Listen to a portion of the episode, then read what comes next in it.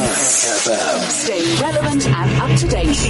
Informed. This is 101.9 Chai FM. Hello, this is Sue Jackson on Finding Human, and my guest today is Janet Goldblatt. Welcome, Janet. I'm so pleased you've recovered from your recent operation. You're looking lovely. Thank you. And Janet is a life skills facilitator, a trainer, a constellation trainer, certified transformational forum facilitator, many things. I mean, I couldn't believe it. Director and founder of ECL South Africa, which we've had some queries about, and uh, which was developing with non-profit organizations, isn't it? Um, schools and communities looking to release the inherent creativity in children. Um, today, Janet will discuss which, mm, as she says, family constellations. And she is now going to tell us. But actually, before you do, Janet, let me just say that if anyone wants to ask questions, please SMS us on 34519 or WhatsApp us on 062 148 2374. Today is Madiba's birthday. Nelson Mandela, whose name means shaker of trees or troublemaker. Astrologically, he was a, a Cancerian with the moon in Scorpio and the north road node rising in Sagittarius. Jupiter, his chart ruler, was conjunct Pluto. The transformer Mandela was like a beacon and is a brilliant example of Mars in Libra. Now, I must admit, Janet, he was certainly well named as he was really a tree shaker and he shook South Africa and indeed the world to our roots. Mm what I would like to just quote him now because just in honor of him and I just wish we could all follow these words. He said, I have fought against white domination and I have fought against black domination. I have cherished the idea of a democratic and a free society in which all persons live together in harmony. This is something I think that we should all be aspiring to do in our country Absolutely. today. Right. Since early history, humans have studied and given names to unique groupings called constellations. Please tell us about your work. Okay, so just to to be clear, um, the actual word constellations can be confusing. Um, in terms of the belief that it may have anything to do with astrology. The process was developed in Germany actually after the Holocaust. And it was developed by a psychoanalyst at the time by the name of Bert Hellinger, and he worked with a number of doctors actually at the same time. And when he refers to it, probably should have been configuration or mapping of some family systems mapping. So his interest was in field-based studies of looking at how um, family systems, transgenerational traumas impact families and their systems and what is needed in order for people to be able to feel functional within their their family system. What's needed to happen within that system to bring it back into balance? Um, and of course, there's all kinds of impacts when we um, when we are disrupted through our transgenerational traumas, because number one, actually, mostly it's unconscious. So we're not often, we're not aware, like if you're carrying an illness or if you, um, are behaving in a certain way that you feel doesn't feel right, but you can't change it. You, you know, you can go to as many therapists as you like, but you keep doing the same thing, the same pattern you keep following over and over again. And normally that comes out of the unconscious. So, so what the same this? illness would be coming up and resurfacing again and again. Yes, until we get to the core. And the core usually sits somewhere in the system where something or somebody's been excluded. And that can be in the way of a death or when somebody was rejected out of that family. I mean, if you think of a house, when you build a house, if you leave out the bricks or a section of bricks, the house will fall down. Mm. So it's a similar um, theory to that. But what, what Hellinger, what he found uh, is that there are four orders of love. So in, in, in, in, systems in general. And let me just also make clear, when you talk about systems, it's school systems, it's organizational systems. But in this particular case, I'm referring to family systems. So the four orders that he speaks about, or that that was um, developed within this particular work, looks at um, belonging. The first order is belonging. So every human being has the right to belong to their family.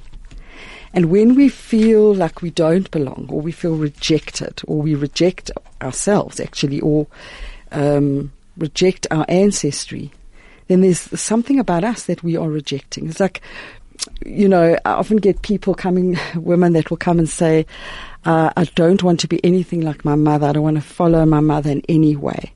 So what starts to happen is they resist their mothers. Now they take life through your mother. You take life through your mother. She gives you life. So when we reject our mothers, we're rejecting a part of ourselves.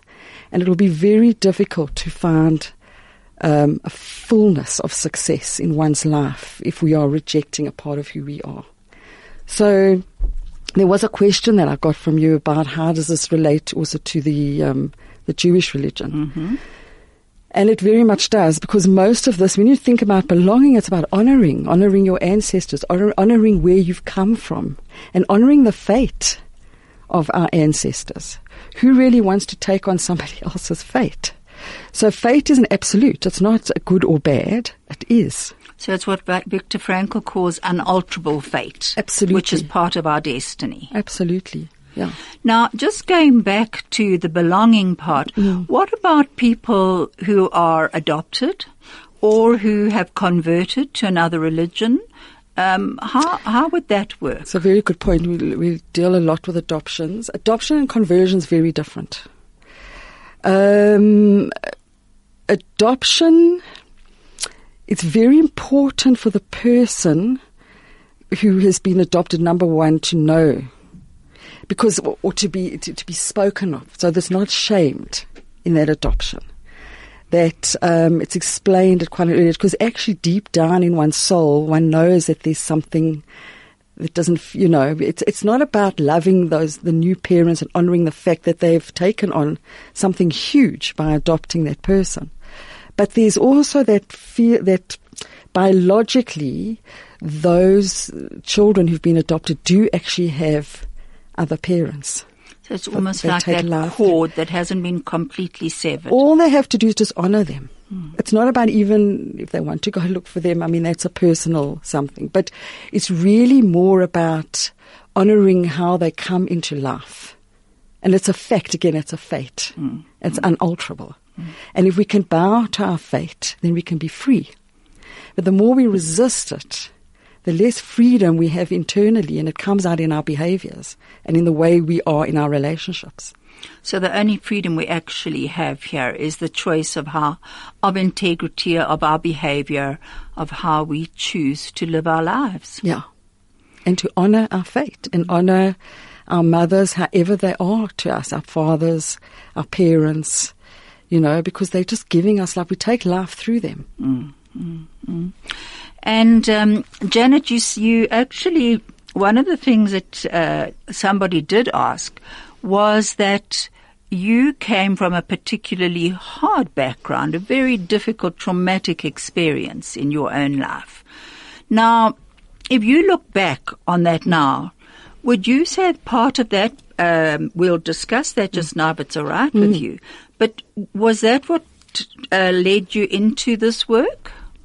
Yes, absolutely. I um, one of the other in my work, I work a lot with purpose. You know, um, finding one's core purpose, the essence. And when I went on my own purpose quest, it um, absolutely came to life um, to me that that this work is where I was supposed to be. So if I look back, so our purpose is defined through our life experiences. And when I look back um, at my father's untimely and traumatic death at, in the Soweto riots, um, the shock. So what, what actually transpired from that was my spending my life in the unknown, having to transform all the time. Hence the work I do now. I do a lot of work even in organizations. The only thing that I do with leaders is how do you stay in the unknown? How do you ride the roller coaster? Everything that define that I am defined or that I where I define myself is through the unknown, and that's this work. So your dad was Dr. Melville Edelstein, is Yes. that right? And um, I see when I googled you, uh, there was an amazing article about you at the Truth and Reconciliation um, Commission, and you were young then when your when your father um, was so violently killed in in Soweto. Um, and yet you you chose to, as you say, find a purpose in your life beyond that pain and to remain in South Africa. That, that I find quite amazing, quite honestly. Yeah. I think that I would be not authentic in my work, probably if I hadn't remained, which was honoring my fate. And um, the Truth Commission, as difficult as it was, was always it was also an opportunity to come to terms with what what is, and um, our fate as a family, and and obviously myself as well. And I also had an opportunity to meet with some of the perpetrators, and actually in the documentary of my dad, um, Murphy Morobe, who was one of the student leaders, actually speaks about that. And I think that at some level there have been stages in my life where I've been exposed to certain events, one of them being the Truth Commission, was um, creating some form of inner peace. And also, it's interesting, at the time I didn't know anything about family constellations, but what I was really, the drive for me in that Truth Commission was to make sure that he has a place in the history of this country, that, And that he has recognition that he's, yeah, and belonging. It's what you went back to the belonging part. yeah, absolutely, 100% belonging. And if I think about belonging, my dad was a very religious man. So it's belonging to that system, um, which I'm very deeply connected to. Um, spiritually, he was very connected. So I probably, I mean, often they say we kind of go somewhere in the footsteps of our parents somehow.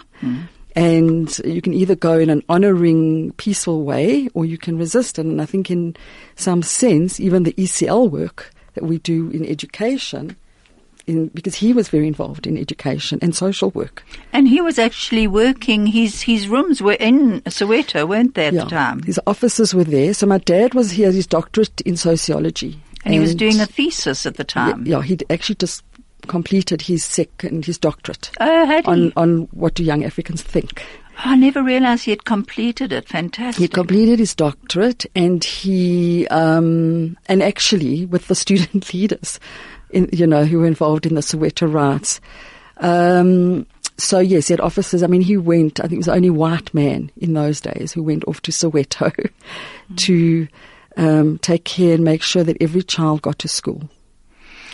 And you know, at the Truth and Reconciliation uh, uh, Commission, I see they say that he was when the mob went went crazy.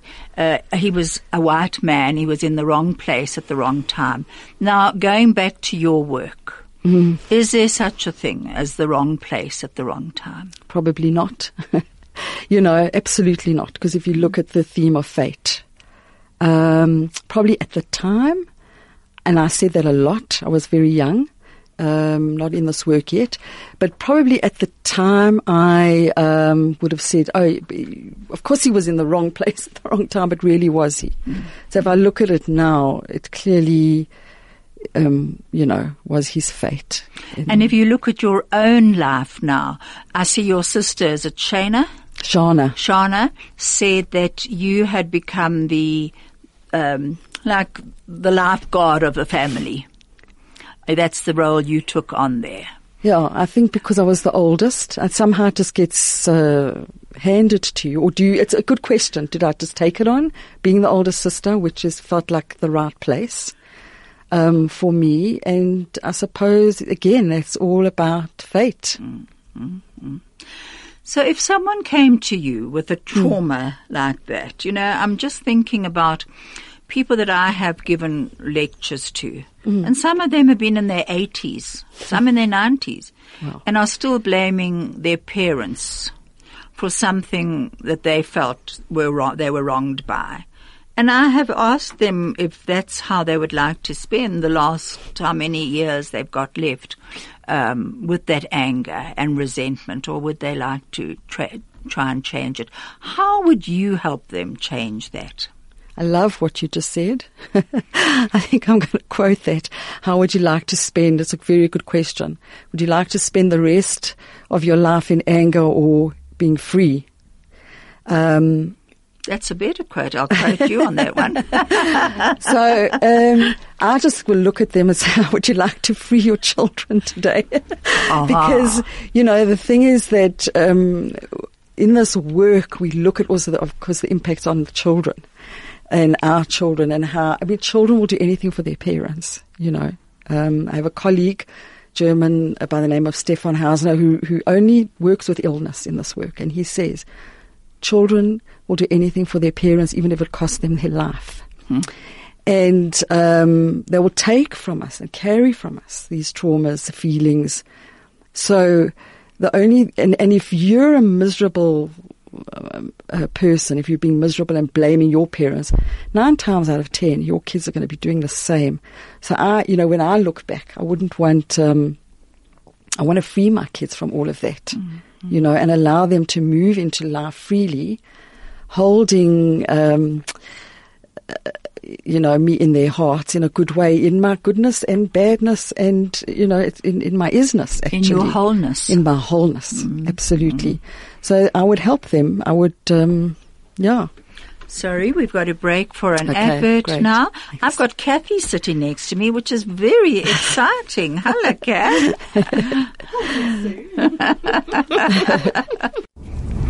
Hello, this is Sue Jackson. Connecting our community. Um, on Finding Human. And uh, my guest today is Janet Goldblatt and it's just really incredibly fascinating having you talking to me, Janet, and uh, and I can see Kathy's listening in also with uh, all ears. And t- we're talking about the systems within a family, the mm. constellations that build up a system in our family, and how we take on things through generational. Um, our journeys through generational and how often our unalterable fate actually um, is there that we can work with. Mm. Now, how would you go into a family that has a lot of victim mode in it, carried through from, from generations mm. of victims? So the actual process, the actual work itself, um, is run in a group um, format. And you actually don't need the entire family present. So it's usually just one representative, actually, sometimes even better, although I have worked with entire families.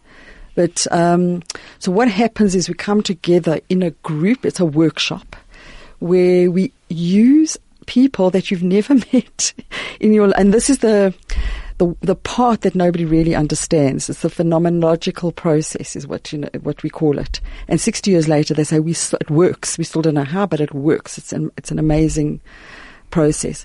So what we do is we have representatives from the system. So if somebody's looking from the outside in, so they don't go into what we call this field or this group, they're just sitting in the chair next to me um, with a question and maybe your question is, how do I get my whole family out of victim or martyr mode, which is actually quite common. Mm. And um, we set it up like a mapping in terms of their inner image. So if I'd say to say to the person, choose somebody to be your mother, somebody to be your granny, some, and they, and just set it up in how they relate, how you see them in relationship.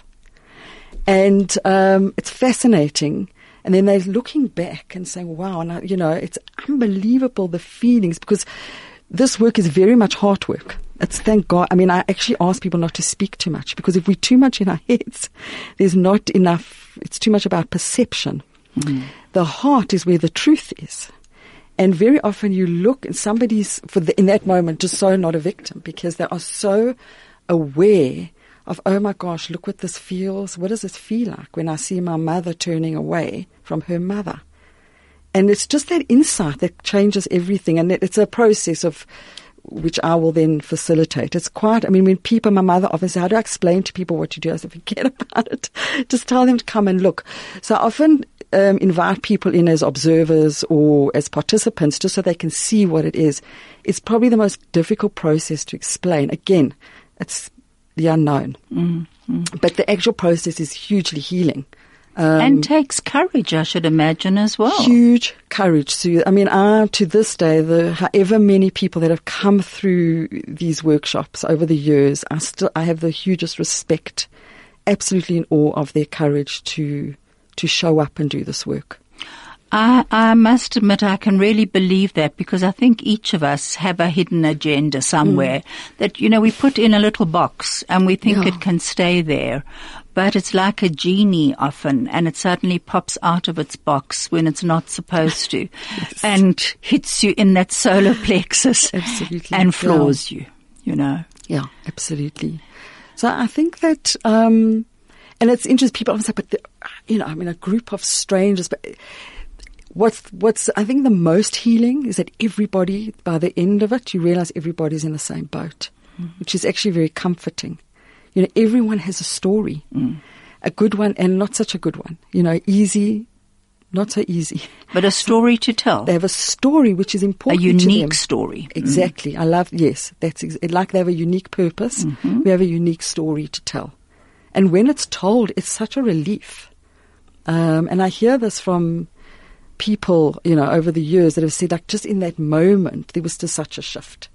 And it's maybe it's something they saw in a constellation. What's also very interesting is I um, was talking to um, one of the one of my partners the other day, and he he just came in to obviously he'd never been in one uh, work partner, and he said just from being there, he's had so much healing. Um, not even doing his own constellation. So there's so much learning in the circle, just learning about systems and the impacts. And when we see it, even as an observer, it has a huge impact. Mm, mm, mm. And within a business, I see you also do business yeah. Mm. workshops. How would you work within a business?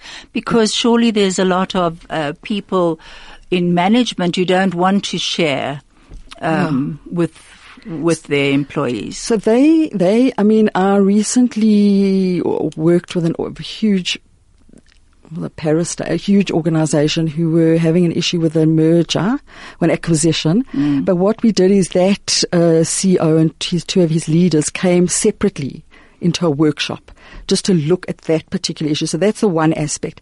The other part of me working in organizations is I work, I'm a a catalyst with an organization called Nowhere, which is an innovation consultancy. Is that the ECL part? It's the same. ECL is a part, was a part of Nowhere. But this is, so ECL is more in education systems. This is business systems.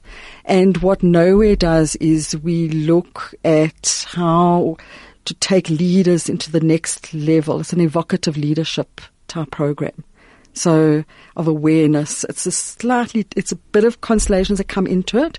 But when you're looking into organizations, if again, if there's a dysfunction in a department, you've got to look at what happened in that division. Did mm. somebody get fired? Were they, you know, did they leave in not such a good way? Do we need to re-include them somehow? Not physically, just honoring. Um, for orders also for organizations, how are we belonging to this company? Is are the leaders, they, it's actually like parents. And if they're fighting, then you find that the rest of the business is uneasy. Um, or if somebody doesn't feel like they're in their right place or not given a place, then there's a dysfunction. So it's similar theory, you know. and then there's also a death in a in a company, uh, mm. uh, which can throw a company, can't it? Uh, and and also bring in a lot of resentment to the new person coming yeah. in. Yeah. Absolutely. So that's why that needs to be honoured in it, really if it's a ritual or however they do it. Mm. If a person dies and that place is, the person never really leaves that system. Mm. They're just not physically there. So the new person can come in a good way, you know, um, and they're told so and so was here and they died and they're honoured. And maybe I know lots of amazing organizations will tell a story or they get together and have some kind of a storytelling about that person and just honor their the years that they gave to the company and what they gave you know. That's so how they served. important Mm. because it's actually often called disenfranchised grief that. Mm. It's a grief that's not really recognized by the outside world. Yeah. And yet if you've been sitting next to a person for the last 20 years sharing a desk space or whatever, Yeah. You are feeling a terrible loss and then suddenly someone new comes and sits there. Yeah, absolutely. So, and you find, and then of course also ill-gotten gain. There's all kinds of um, reasons why organizations just find it more difficult to to function than others. And you get the very functional ones where just the workflows, everything when the directors are getting along. So we do a lot of team, not team building so much, but team work in terms of um, making sure that the leadership team is intact. And when they are, the rest of the, the organization will flow, the work will flow, and they become more functional. Now, Janet, I heard about you through a few of the women's groups that mm. actually have been to Israel. And they have come back and just raved about you. So, I mean, I kept getting messages. You've got to have Janet on your show. So here you are, yeah. thank goodness. So- Tell me, how do you work with them? Okay, so that's the archetypes that you. Okay. I mean, yeah. The Caroline Myss type yes, archetype. sacred contracts. So that's brilliant. I mean, I love that work. Probably, I would say, I wouldn't say the most, but um, most one of the most rewarding, because we often find that, particularly as moms, we get lost in our own systems. Who are we? We lose a sense of self, you know, um, and our worth because we just become these moms, wives, parents children of our pa- aging parents. So where's that space um, for me to actually relook at my identity, my relationships? How can I improve my relation? How can I how can I be in, in free myself so my children can be free? And one of those is actually looking at um, archetypes, which is personality. Um, types and how Dynamics. that how it impacts on us and others, and how we relate to our archetypes. So it's it's about highest potential. How do I come into contact with my highest potential? Um, and how why do we sabotage? because that's actually what we um, we sabotage our highest potential because of our fear. And people often say fear of failure. It's more fear of success because then we have to hold our place, and people don't actually like to be seen as a failure. So if I'm getting an A for math, I've got to keep that up, and it's easier to get a C, and then nobody, there's no expectation, and we often fear our own power because it is true. You know, when you take on that path, um, not everybody is going to be approving of you being better or reaching your highest potential. They have to then feel like they have to do it. Well, you know, it's funny you should say that because I was just thinking about how often we walk uh, in our children's um, footsteps instead of our own. You know, trying to help them climb their lab- ladders, their unalterable fates, and and drain ourselves so much instead of trusting that they themselves can do it. And yet, if you do step back, I'm thinking of children, for instance, with chronic illness Yeah. if you do step back a bit and trust that they will be able to do it, a lot of resentment can come in, mm. and you've mm. then got to deal with that resentment. Mm. Resentment from? From the, the, your family that you've actually said, I trust that you can actually walk uh, on your own. I'll walk beside you, but I'm not going to walk in your footsteps. Yeah. When I say expectation, Stephan Hausner says expectation is the opposite of relationship and often causes resentment. Um, I think that letting go of your children's probably, and I mean, here I am myself who I think my youngest um, I found mo- more difficult to let go. Um, we have certain anxieties that are very difficult sometimes to really face into but um, it's probably the biggest gift you can give your children. And I think as they get older, there won't be that much resentment. And they also look where's that real resentment really coming from um, in some way. Um, but I- think that if I look at the kids that had it um, more difficult um, in their lives, probably strived more. You know, there's there's a lot of talk now about the millennials and about how we overprotect and we overdo things for our children.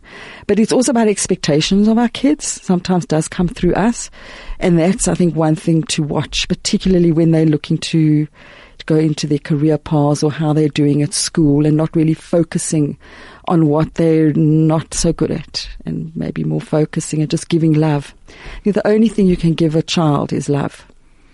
And recognition. Yes. For who they are. Mm. You know, here I am, my son at, went to university, he was a brilliant musician and, you know, he came, he was doing, he said, listen, he met up with a rabbi and he said, I have to go to yeshiva. Um, we, you know, at the time we're not religious or whatever, and really that's his path. And, um, letting him go and and following his path freely, he'll probably he will be successful because it's his path. Mm. It's nobody else's. And if you're doing what you love, and this is part of the archetypes, if you do something you love, nine times out of ten, you're going. Hopefully, I'd like to say ten out of ten, you will be successful. It doesn't matter what you're doing.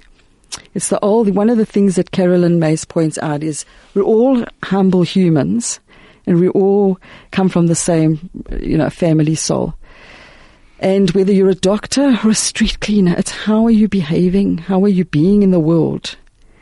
That is more important, which is, you know, which has much more um, strength to it than than looking at all my qualifications. And uh, you know, sometimes you can have somebody who's got a lot of qualifications, got great positions in the world. Half of the most of the, our state presidents, you can is testimony to that. Mm, mm. Um, it doesn't make you a better person. Definitely not.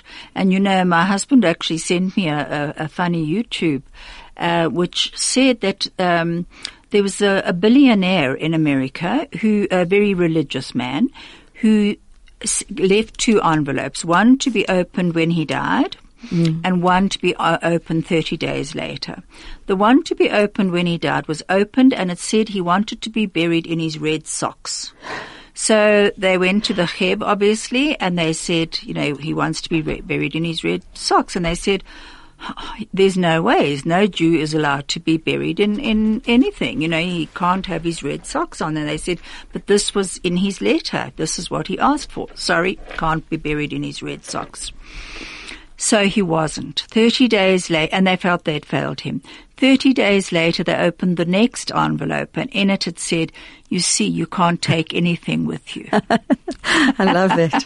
Absolutely. But your integrity. Yeah. I see we've just got a, okay, who is, it's just, we've just tuned in. Who is your guest, please? My guest is Janet Goldblatt and Janet, just tell them what you're talking about, please. Oh. Okay, so I'm talking about the impact of um, transgenerational traumas on our families and our systems, and how actually all systems impact us. All systems where we belong in different ways, whether it's how we are being in the world, whether we have an illness, um, and how we carry a lot of these um, traumas through our our family members and our family transgenerational actually. And Janet runs workshops and mm. uh, she will give you her, her mm. website. Mm. Would you like to give it now mm. to them? Yeah, so the one, so it's probably best to just um, email me on janet.goldblatt at now, now-here.com, or you can get me on Facebook at the moment. I have got a website, which is called Truth and Reconciliation.co.za. It's, um, but I'd say it's much more functional on the, um, if you want information on Facebook, we're actually building up our website, but you could put, post questions there. I, um, and my, you can SMS me on plus two seven eight two double seven one three one six four. But I would say that the best would be to. Um, all right. So well, you know what? They can always phone um, into Chai and get yes get uh, yeah. things from us. Another thing that's come in, great questions, Sue. Fascinating program. That's that sounds good as well. Now, Janet, going back to um, early history, for instance, humans have studied and given names to unique groupings called constellations. Um, and you know that they, um, many, um, ancient um, tribes, for instance, or cultures, Aboriginal uh, cultures, Hebrew uh, cultures, um, African cultures, have gone according to the constellations they've they've planted. They've they've felt that the the earth and the sky are connected, and um, and therefore that they have they've kind of gone with that. How do you feel about that? Well, I think everything is connected. So I agree, but when in, in our work, we look at conscience groups and they belong to a conscience group. So in the, for instance, in the Jewish religion, we do what happens in that conscience group. If we're in a very religious, like if we're in the Chabad, it's got its own conscience group. If we're in a group of women, we behave as women. And, you know, so, so what they really, and, and of course there's multi-generational groups as well. And when we talk about um, a religious group or again, it's how, how are we belonging there? So maybe in their system and through their research, they found um, that uh, they believe in you know the sky and the earth, and and they have various astrological um, impactful beliefs as well, which will belong in that particular system. And often you find many systems believe in the same thing as well. But just to say that there's something uh, called a morphogenic field, which was actually founded by a scientist by the name of Rupert Sheldrake. And there they've actually scientifically proven that our uh, traumas are passed down physically in our family systems.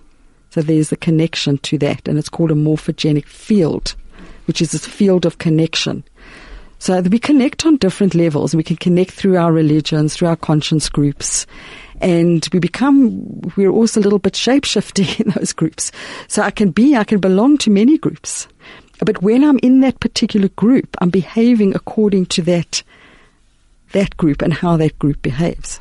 And yet your archetype remains the same. Yes. Okay, so that never changes. So, can archetypes assist um, each other in knowing ourselves and our purpose in life? Um, um, Carolyn Myss, in her book Sacred Contract, says two of the most frequently asked questions is, how does knowing our archetype assist us? And how do constellations on the day of our birth affect us?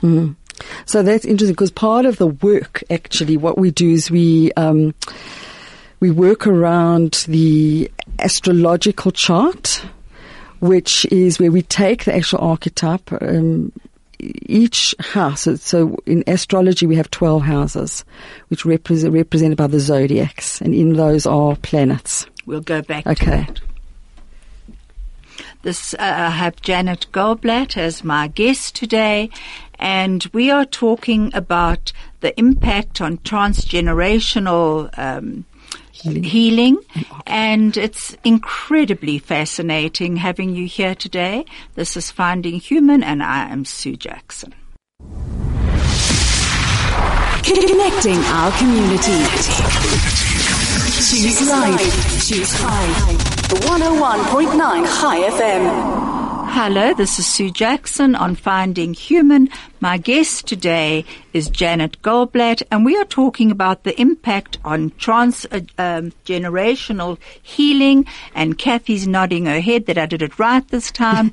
and you can SMS us on three four five one nine, or you can WhatsApp us on 062 148 2374. We would really like your questions or opinions. Thank you so much. I see there's something that's come through. If, okay, if a parent dies before the child gets to know her, does Janet believe the transfer generation trauma can still be passed on? Yes, 100%. I mean, if you think about it, we had um, a lot of this work when it when Hellinger started. This work was done um, after the Holocaust, where he looked at how those that have passed on and three, two, three generations down the line, it was still affecting them. So in his case, I remember, I mean, one of the, um, when he started to do this work, he was getting clients who were coming with feelings of wanting to commit suicide. They didn't know why. It was like a very deep feeling. But what they, when they started to do this work and research, they realized they were carrying the guilt of their ancestors who had been in, you know, being In involved in the Nazi regime. So they were feeling guilty on behalf of their grandparents or parents who were Nazis.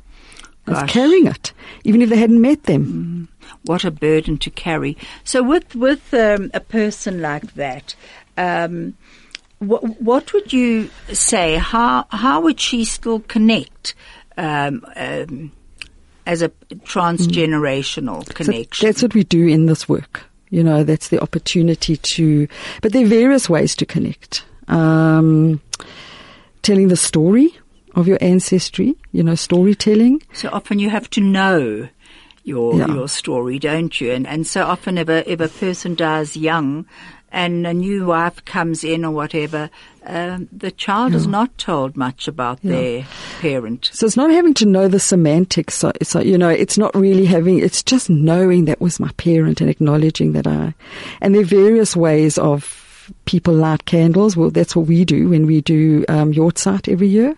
That's a way of acknowledging and reconnecting to the soul that has passed on. And whatever story we do, whatever we know about them, even where they came from, is sometimes that's enough.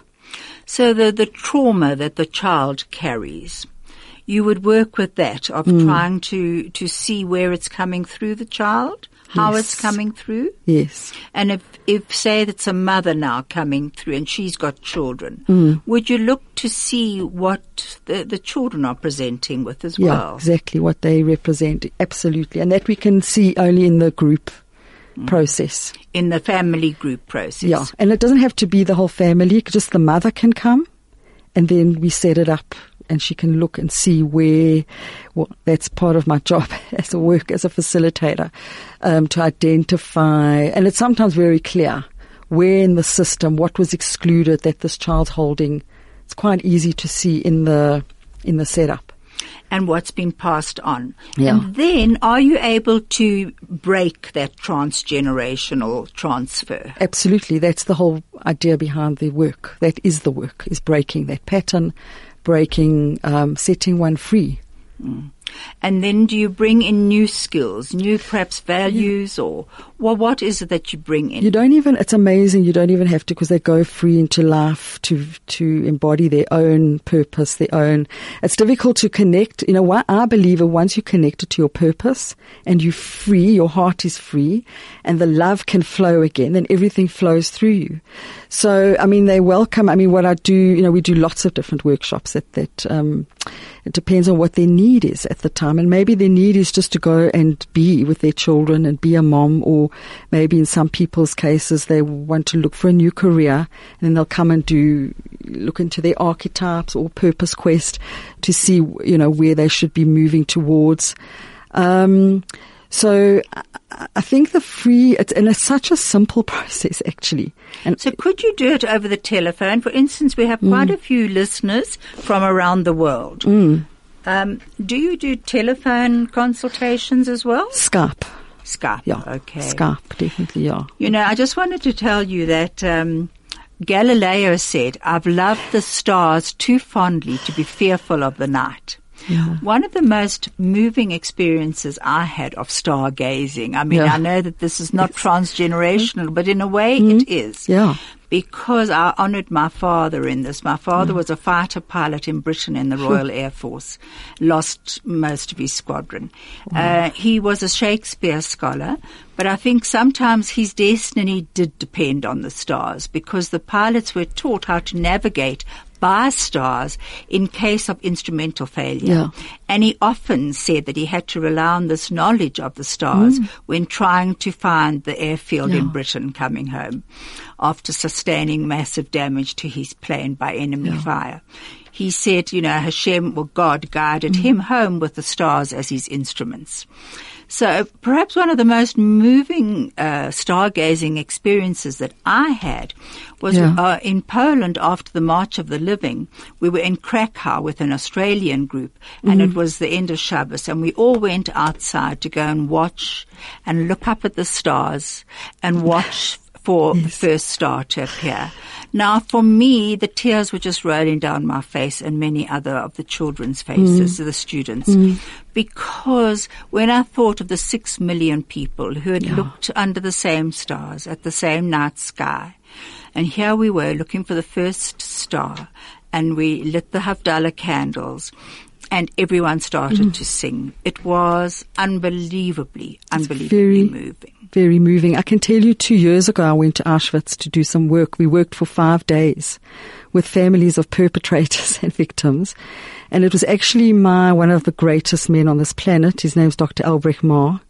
He's one of my teachers because this work I learnt in Germany. And, um, he, his father was a, you know, was a Nazi and he, you know, he's been doing this work, funnily enough, in Israel, working with Palestinians and Israelis and Germans.